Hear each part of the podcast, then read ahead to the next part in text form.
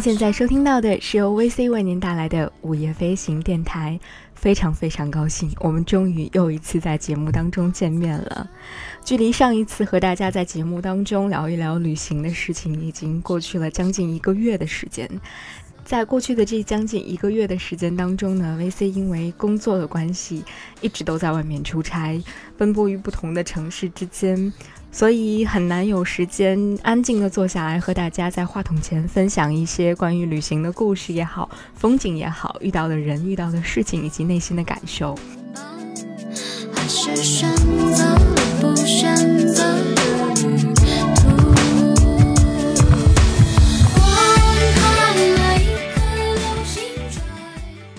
那么最近呢，终于有了一段相对来说比较安静的时光，能够和大家一起来分享 VC 在最近几个月当中走过的地方、见到的人、感受到的一些不一样的风景。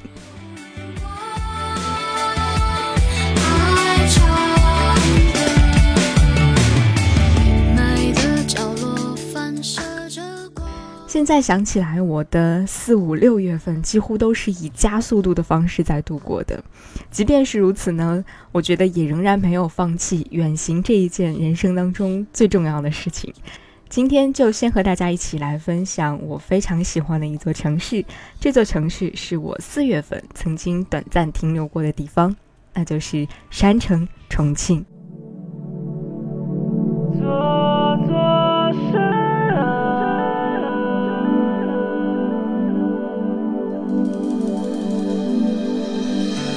山坡上高高的树提到重庆呢，我想很多人的第一反应一定就是一个字：辣。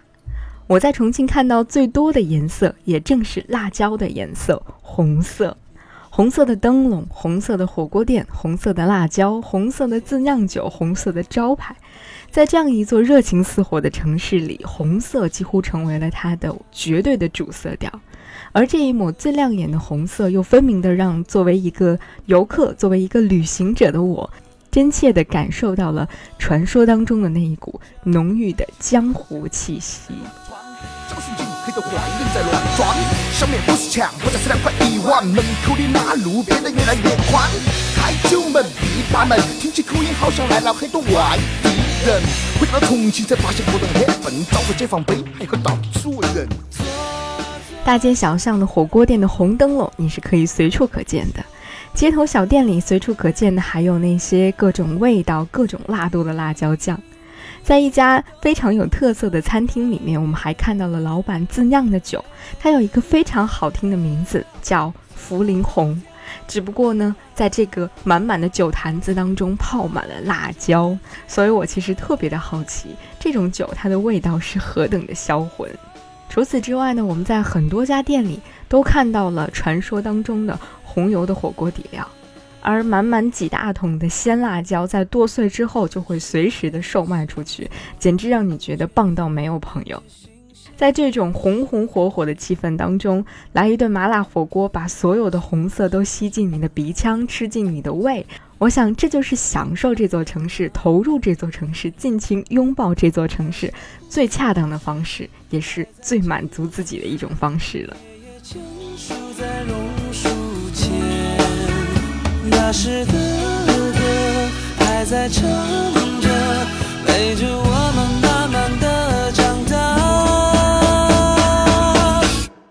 其实，关于重庆，在抵达之前呢，也有过很多想象。比如刚才我絮絮叨叨了一大堆的火锅，比如非常好听的重庆话，比如山城这个称号，比如棒棒军。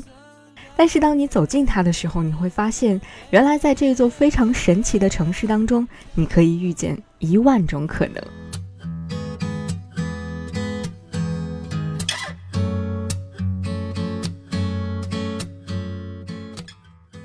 在我们到达重庆之后，走访的第一个地方就是解放碑附近的一家非常具有重庆特色的餐厅。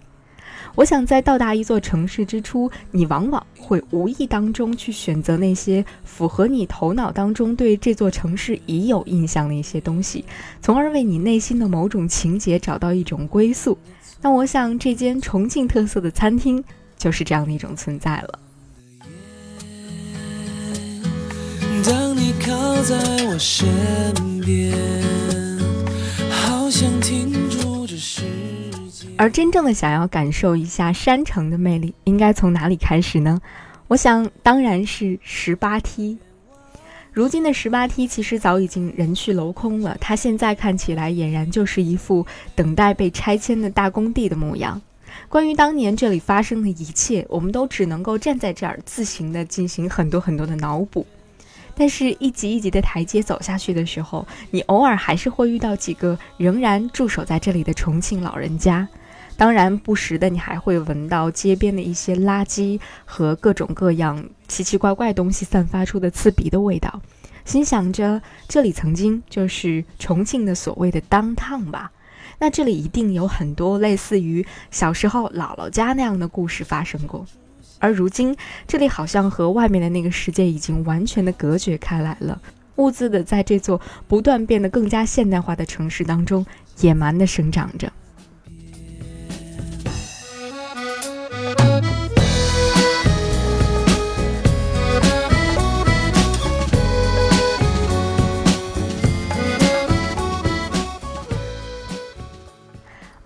误打误撞遇见的山城步道，倒真的是充满了浓郁的老重庆的味道。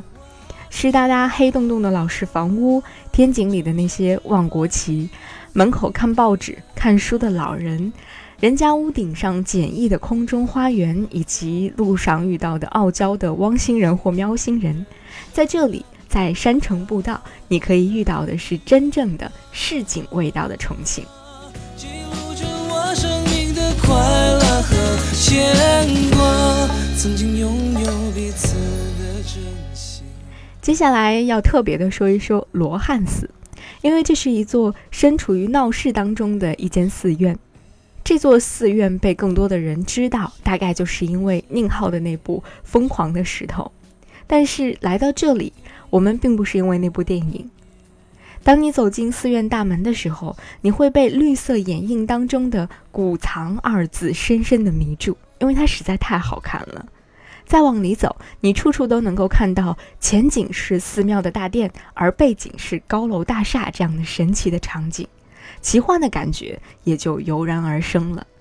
在这样的寺庙、这样的城市当中，必然可以讲出无数个非常神奇的故事。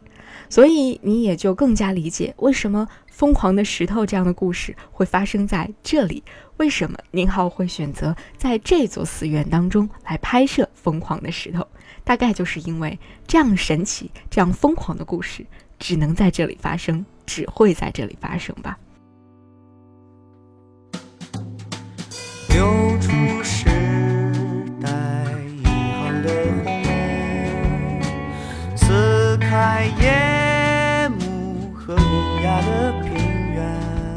在禅房的门口，我们还遇到了悉心打理花草的长者，很想知道他的故事，但是也只是远远的看着，不太想打扰他。在罗汉寺，你能够看到的，你能够遇到的是安静而又充满了奇幻色彩的重庆。解散清晨，还有黄昏，在愿望的最瓷器口，我相信是关于重庆的又一个非常具有标志性的地点了。事实上，瓷器口现在好像已经成为了重庆的南锣鼓巷、重庆的宽窄巷子。除了青石板路和上上下下的石阶能够让这里稍具一定的辨识度之外，瓷器口街道的两旁也已经被各种各样假装文艺的小店塞满。它和北京的南锣鼓巷、成都的宽窄巷子、丽江古城之类的已经别无二致了。也许世界各地的文艺青年可能都需要这样的一个根据地吧。但是你在瓷器口也会遇到一些惊喜。深藏在瓷器口里的宝轮寺就是最大的惊喜。这座寺院其实和罗汉寺有一点相似，也是那种闹中取静的寺院。在这儿人不多。我们到的时候刚刚下过雨，一切都是恰到好处的完美。看到父亲坐在云端抽烟，他说：“孩子去和昨天和解吧。”就像我们从前那样，用无限适用语。其实，重庆这座城市的文艺气息更加弥漫的地方在西西弗书店。因为西西弗的神话传说，因为热爱西西弗的精神，所以在重庆，你一定要到这家书店来坐一坐。从市井走进文艺，从传统走入现代。这样的一种反差，简直就是给我的精神世界来了一股强劲的东风，整个人都为之激动和雀跃了。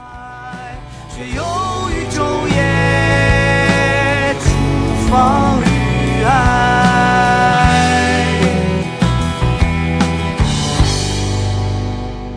西西弗书店如今在重庆有很多家分店，你只要轻轻的百度地图一下，你就会找到离你最近的西西弗书店了。进去点一杯咖啡也好，只是静静的坐着也好，或者只是简单的在店里面溜溜达达看一看这里的书单，你一定会发现，嗯，这个地方真的非常适合那些真正爱看书的人。而这家书店一定是由一个，或者是由一群真正热爱读书、希望把更多美好的图书分享给更多人的人们在经营着的。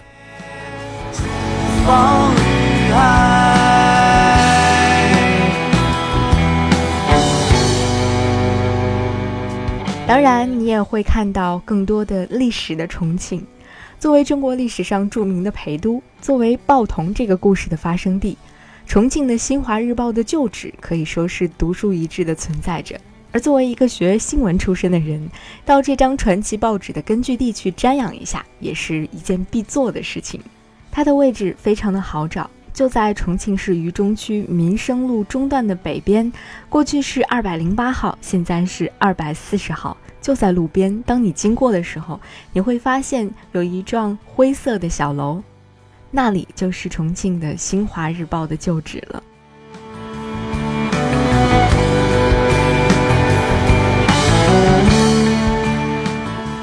总之，在这样的一座城市当中走走停停，你会发现这座城市可市井、可文艺、可古朴、可浮夸、可历史、可现代、可动可静。在这座城市当中，你能够遇见一万种可能，在这里发生任何奇妙的事情，发生任何奇幻的故事，都显得那么的理所当然。这里就是重庆。就看一下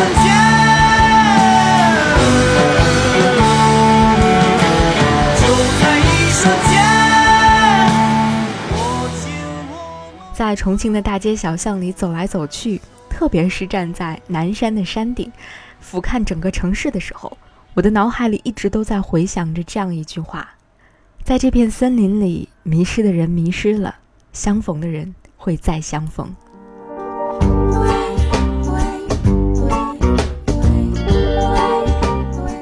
重庆有着南方城市共有的天然福利，那就是满眼都是绿色，到处都是水当当的。所幸的是，四月的重庆还没有进入雨季，也没有开始吓人的高温，偶尔飘下一些小雨，城市反而会显得更加的可爱，空气也更加清新了。顶着这样的一份小幸运，我们在山城步道迷失在了一片小森林当中。从山城步道下山，回到市中心，继续在另外一片森林当中迷路。首先，我们来到了重庆的国泰艺术中心。艺术中心独特的建筑外观，让它在整片森林当中显得格外的生动。红色和黑色的酷炫搭配，既民族又国际，既 local 又前卫。当然，我们最爱的还是晚上的这片森林，特别是洪崖洞。在洪崖洞，你能够真切地感受到山城的厉害，终于懂得了什么叫做望山跑死马。看起来很近的一家店，如果你要坐车，则需要走盘山路上去；而如果要步行呢，你就必须要爬上一个又一个高高的台阶。这个时候，你才会意识到，哦，原来重庆森林是要靠爬的。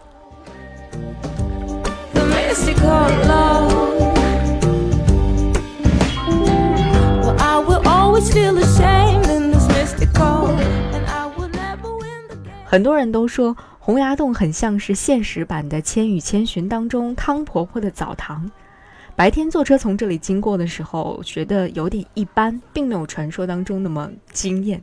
但是当你晚上再来的时候，简直就被迷住了。在各种颜色灯光的映衬之下，这里俨然就成为了一座魔幻的城堡。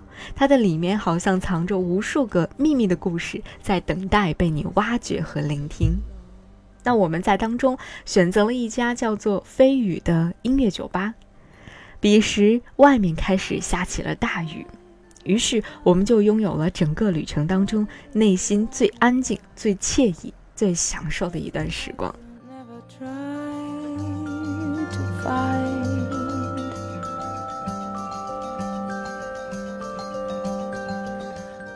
在重庆人的骨子当中，有一股非常浓郁的不羁范儿。这种不羁的感觉，你可以在大街小巷的火锅店里看得非常的真切，同时你也可以在涂鸦艺术街换一种方式来感受。不羁的另一种表达，或许是玩儿。涂鸦一条街最早是由四川美术学院的罗中立院长创意的，整条街以涂鸦的方式改造了道路两旁那些陈旧的建筑。据说这一条街全长有一点二五公里。涂鸦的总面积大约有五万平方米，它是如今中国乃至世界上最大的涂鸦艺术的作品群。整个涂鸦工程前前后后一共有八百多名工人、学生和艺术家参与了制作。当然，今天我们已经看惯了七九八和九仙桥附近各种各样的涂鸦之后，你初到这里的时候并不觉得怎么样。但是，当你沿着道路一直向前走，一直向前走的时候，你会慢慢发现很多非常可爱的小细节。很多涂鸦它都是和房屋本身有着非常巧妙的结合的。还有就是那种满楼体的大型涂鸦，真的是非常非常的巨大而壮观。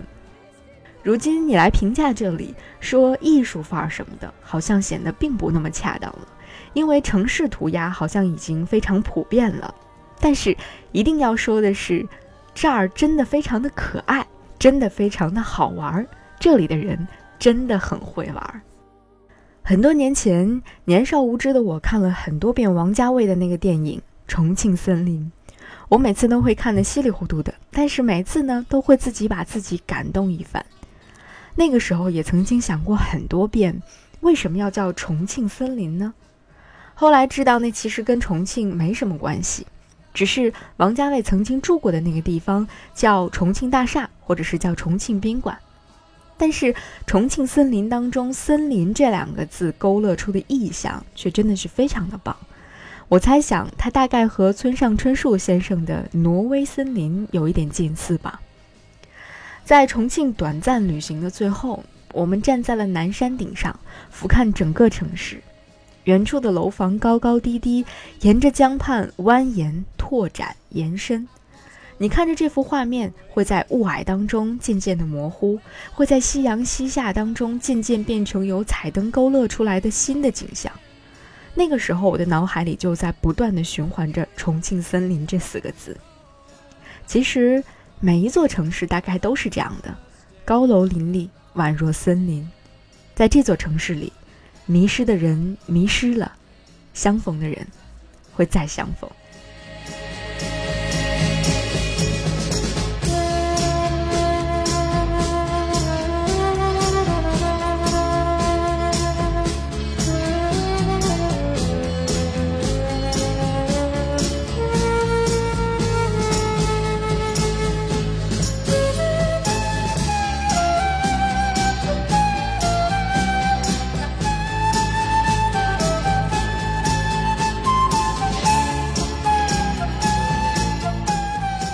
这是 VC 的重庆故事，这是 VC 眼中的重庆森林，在午夜飞行电台和你分享。感谢你的收听，我们下期节目再见。